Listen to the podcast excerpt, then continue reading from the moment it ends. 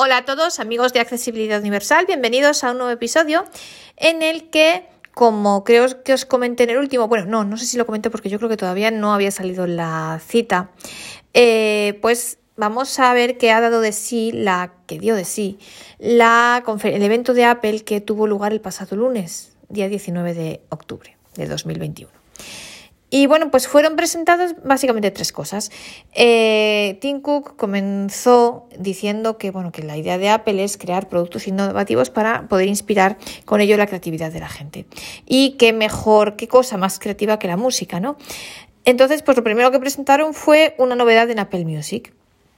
Eh, bueno, nos recordó cómo se puede escuchar la música a través de los distintos dispositivos de Apple, pues desde el iPhone al Mac, eh, el Apple Watch, a través de los del HomePod Mini o de los AirPods, ¿no? Y todo ello a través siempre con Apple Music. Entonces, eh, ¿Qué se ha creado en Apple Music? Pues un nuevo plan. Se ha añadido al plan que ya había, eh, el, del plan individual y al plan familiar, se ha añadido un plan que se llama plan de voz, que consiste en que ahora sí se le puede, se ha aumentado la interacción entre Siri y Apple Music. A ver, yo esto os hablo la verdad de oídas porque yo no estoy suscrita a Apple Music, entonces la verdad que no sé qué es lo que antes permitía hacer Siri, qué es lo que deja hacer ahora. Eh, yo creo que antes cierto es que canciones sí se podían oír, pero bueno, ahora dice que cualquier canción y también cualquier eh, playlist y cualquier lista, cualquier canción que esté dentro de una lista se va a poder escuchar simplemente pidiéndoselo así. Entonces, el plan nuevo, este plan de voz, pues lo que hace es eso, que todo Apple Music, cualquier cosa se pueda gestionar a través de Siri. Insisto, yo no yo sé que canciones sí que se podían escuchar, pero no sé si, también le podías decir que te pusiera una playlist, creo, pero no sé si ya eh, dentro de las playlists, mm, pues si no lo gestionaba también o no te podía poner una canción concreta dentro de la lista, no lo sé, pero bueno. Eh, entonces, os digo esto por si estoy diciendo alguna perogrullada, pero eh, lo que realmente dice el, porque lo desconozco porque no tengo Apple Music, pero eh, lo que dice, lo que se decía en el evento es que se iba a poder gestionar absolutamente todo a través de Apple Music.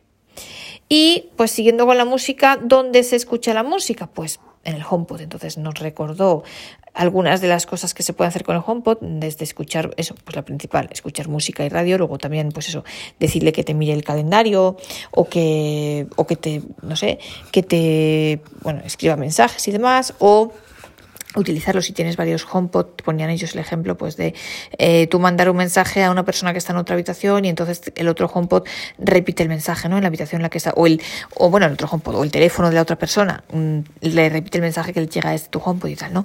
Pero, eh, bueno, entonces lo que pasa con los HomePod es que han aumentado el número de colores, ahora hay, los hay en más colores eh, y esta es la novedad de este evento también. ¿Y cuál es la tercera manera de escuchar la música? Pues a través de los AirPods. Entonces han presentado la octava generación de AirPods. Esta nueva generación incluye el audio espacial, que sabéis que también la trae ya iOS 15, el exterior, el exterior y la ecualización adaptada.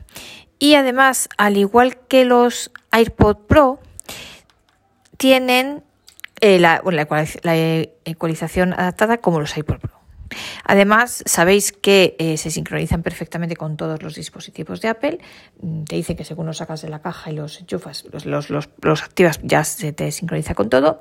Eh, tiene un cargador inalámbrico y em, eh, bueno, el precio va a, ser, va a ser 179 euros.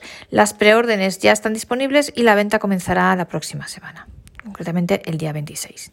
En cuanto a la batería, Em, dice que bueno, la aumentan en 6 horas y que con, con 5 minutos de carga eh, puedes ganar una hora más de batería. Pues por ejemplo, si los necesitas durante todo el día y tal, con 5 minutos ganas una hora más y eh, dice que tiene cuatro cargas más que antes y que el total de lo que aguanta son 30 horas.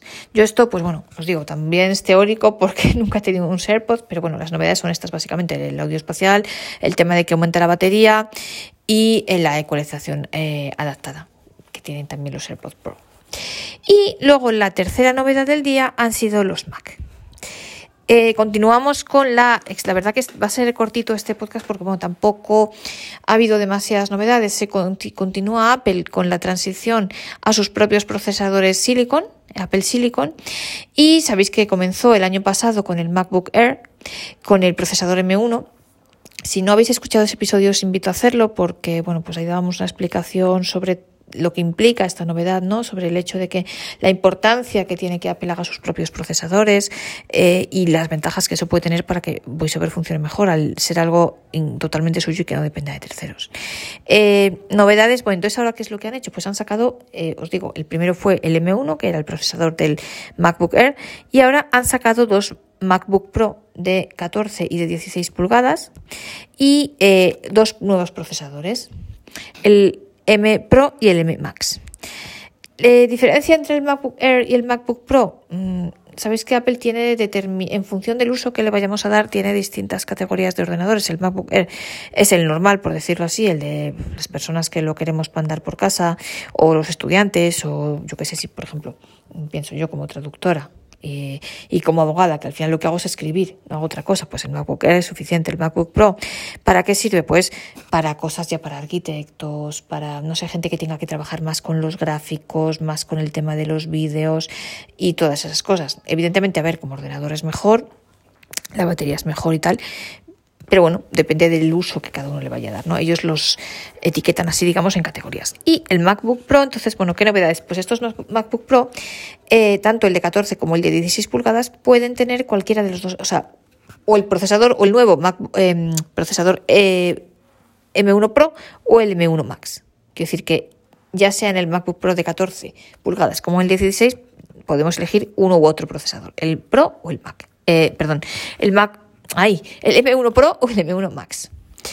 Eh, diferencias y novedades. Mirad, yo nos eh, toda, casi toda la conferencia, mm, bueno, pues fueron detalles sobre eh, pues los gráficos, sobre los, los nanómetros y un montón de, detalles técnicos. ¿no? Yo, como la verdad que de estas cosas no entiendo nada, yo os digo, resumiendo, todo esto, mm, pues es más o menos lo que ya explicamos respecto al, al M1, al procesador M1, pero aumentado, ¿no? Claramente es mejor, pero básicamente es más rápido.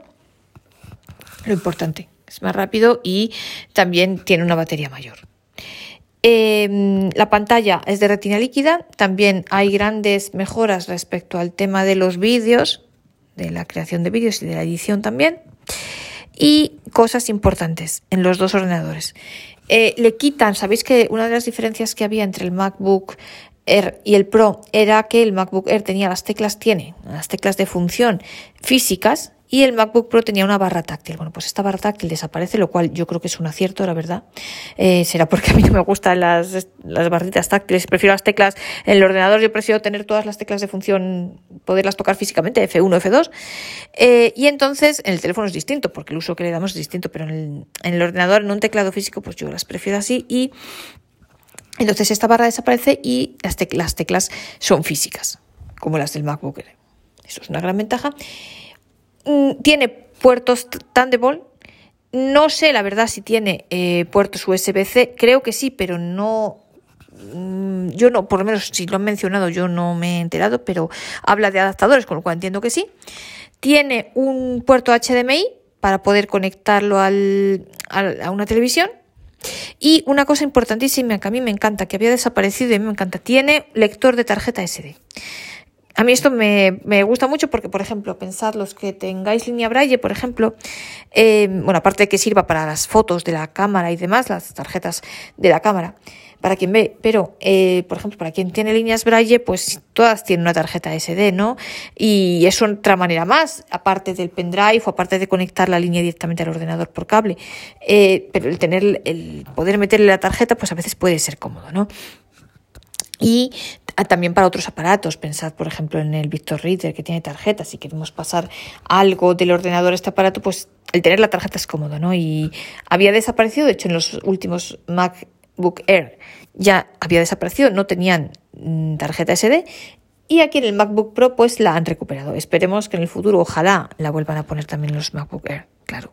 Otra novedad, trae también el audio espacial y bueno, habla de como si fuera el audio de seis altavoces y tiene el vuelve eh, bueno tiene también el obviamente el agujerito para los auriculares. Eh, vuelve el MagSafe. Eh, sabéis es el cargador que en el MacBook Air en los últimos había desaparecido. En la generación anterior sí estaba en la más en una un poco más antigua pero en los últimos había desaparecido. Entonces yo la verdad honradamente prefiero el cargador normal eh, porque a mí me gusta meterlo y tal cual. El MagSafe, sabéis que es este cargador que es como un imán, que lo pones y entonces em, como que se pega, tiene un imán con el ordenador. A mí personalmente prefiero meterlo directamente porque creo que es más sólido, pero bueno, mm, hay mucha gente que el MagSafe le encanta, con lo cual aquí vuelve el MagSafe. Y nos recuerdan una vez más el tema de que, una cosa muy importante, sabéis que todas las aplicaciones nativas de Apple, no lo sé, pues el mail, eh, Pages, este yo que sé, cualquier, eh, cualquier aplicación de Apple, Logic, por ejemplo, para música, cualquier aplicación nativa de Apple va a funcionar perfectamente, al igual que funciona con M1, pues va a funcionar con el M1 Pro y el M1 Max. Y para las aplicaciones que no sean nativas, nos recordaban, como ya decíamos al hablar del M1, que existe entre comillas, llamémoslo así, convertidor Rosetta 2, que es lo que permite que una aplicación no nativa pueda ser compatible y, por ejemplo, no nativa y creada para los antiguos procesadores Intel, pueda ser compatible y funcionar con los nuevos procesadores Apple Silicon.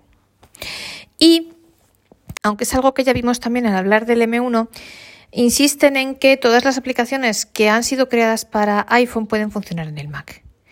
La verdad no sé si directamente o con un poquito más que hagan los desarrolladores, pero puede, puede funcionar con el Mac, lo cual es una cosa muy interesante porque pensad cuántas aplicaciones tenemos en el iPhone y nos gustaría tener el Mac. Por ejemplo, imaginaos Voice Dream. Pues Voice Dream para el escáner, eh, yo que sé, mucho más barata, por ejemplo, que FineReader. Pues la tienes en el iPhone, el poder tenerla en el Mac sería fantástico. La verdad que yo esto tampoco lo he probado, pero si realmente es así, eh, es una maravilla. Y por último, la batería. Dos cosas importantes. La batería mejoran respecto a los antiguos MacBook Pro.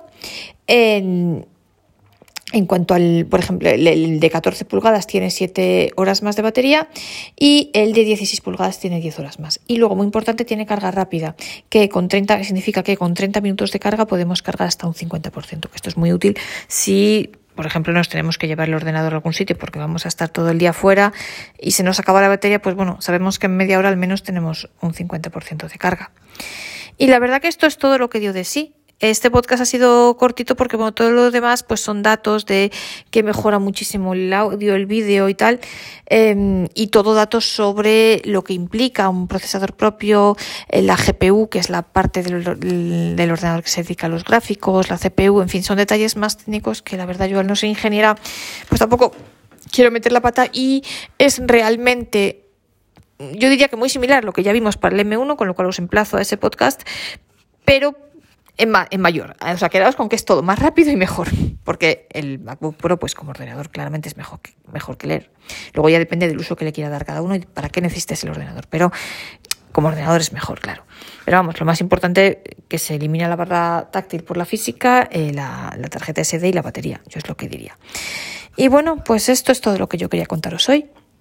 En la el próximo episodio, pues veremos una de dos, porque o ha habido, ha habido una actualización de las líneas Braille de Humanware, con lo cual o nos dedicaremos a eso o em, volveremos con, partiendo de lo que comentábamos de la, la grabación en pantalla, pues veremos una manera de poder luego pasar a otros dispositivos eso que hemos grabado. Entonces, una o la otra. Una la veremos la semana que viene y otra la semana siguiente, espero. Así que si Dios quiere. Eh, pues bueno, espero que este podcast, este breve resumen del evento de Apple, os haya resultado interesante y que os apetezca seguir acompañándome en el próximo episodio.